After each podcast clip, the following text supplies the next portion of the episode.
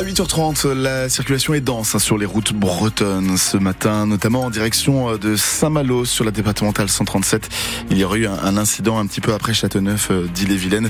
Si vous êtes euh, sur les routes de la région et que vous rencontrez des incidents ou quoi que ce soit d'inhabituel, vous nous appelez, vous alertez tout le monde au 02 99 67 35 35.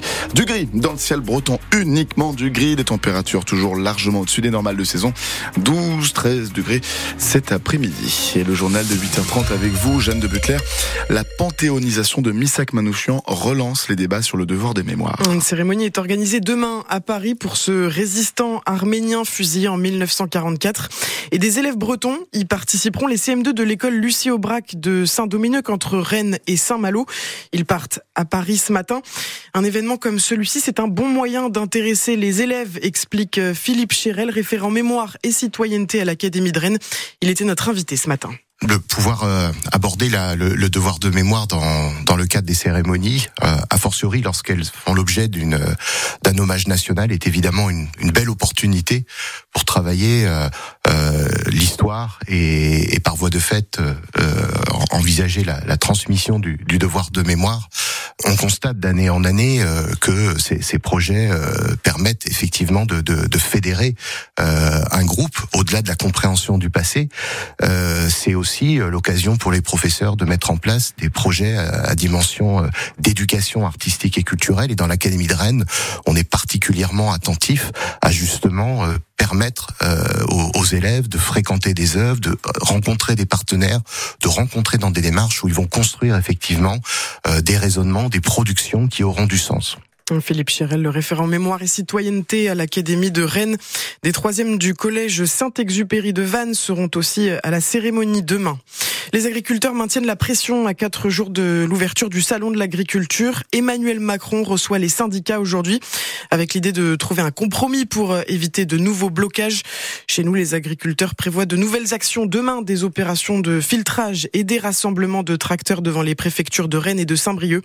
Il n'y a eu aucune avancée depuis les annonces de Gabriel Attal dit ce matin sur euh, France Bleu Armorique. Florian Gauthier, le président des jeunes agriculteurs des Côtes d'Armor. Les pêcheurs bretons devraient pouvoir reprendre la mer cette nuit, mais la météo risque de prolonger un peu le retour au large. Oui, c'est la fin de l'interdiction de pêche prise par le Conseil d'État pour euh, protéger les dauphins. Mais le mauvais temps ne leur est pas favorable. Ils vont devoir patienter encore quelques jours. Alors à Audierne, Angélique Demuic, les pêcheurs rongent leurs freins quatre semaines déjà que Benoît Normand s'occupe comme il peut à bord de son aurore boréale. Des petites bricoles à bord du bateau. Des petits trucs qu'il y a à faire, mais qu'on n'a pas forcément le temps de faire quand on est en mer.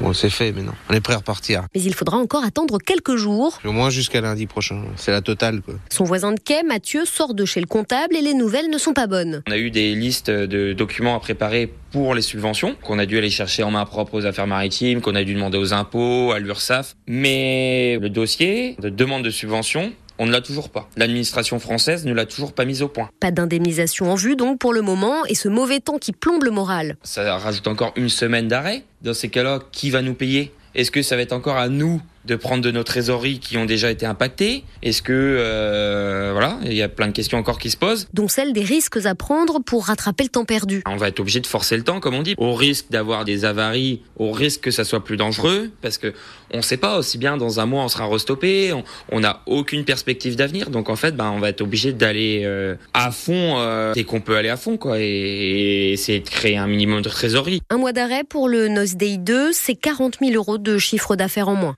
Voilà les pêcheurs en colère avec Angéline Demuinck. Certains pêcheurs appellent leurs collègues à se prendre en photo ce matin symboliquement et envoyer les photos au ministre délégué à la mer, Hervé Berville.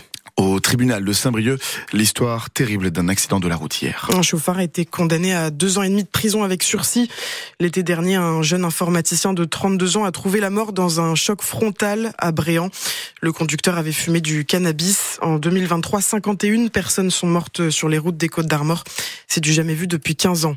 Les pompiers interviennent sur un gros incendie depuis hier soir dans un immeuble de Redon. Le feu est parti d'un appartement vers 21h. Une quarantaine de pompiers ont été mobilisés Ils ont déployé trois lances et la grande échelle. Une femme de 90 ans a été transportée à l'hôpital. Ce matin, le feu est maîtrisé, mais la charpente s'est écroulée. Il n'y avait qu'un seul marin professionnel à bord. Il n'était pas suffisamment expérimenté et le bateau n'était pas autorisé à naviguer de nuit deux, deux ans après la mort de deux membres de l'organisation de la route du Rhum à l'arrivée en Guadeloupe.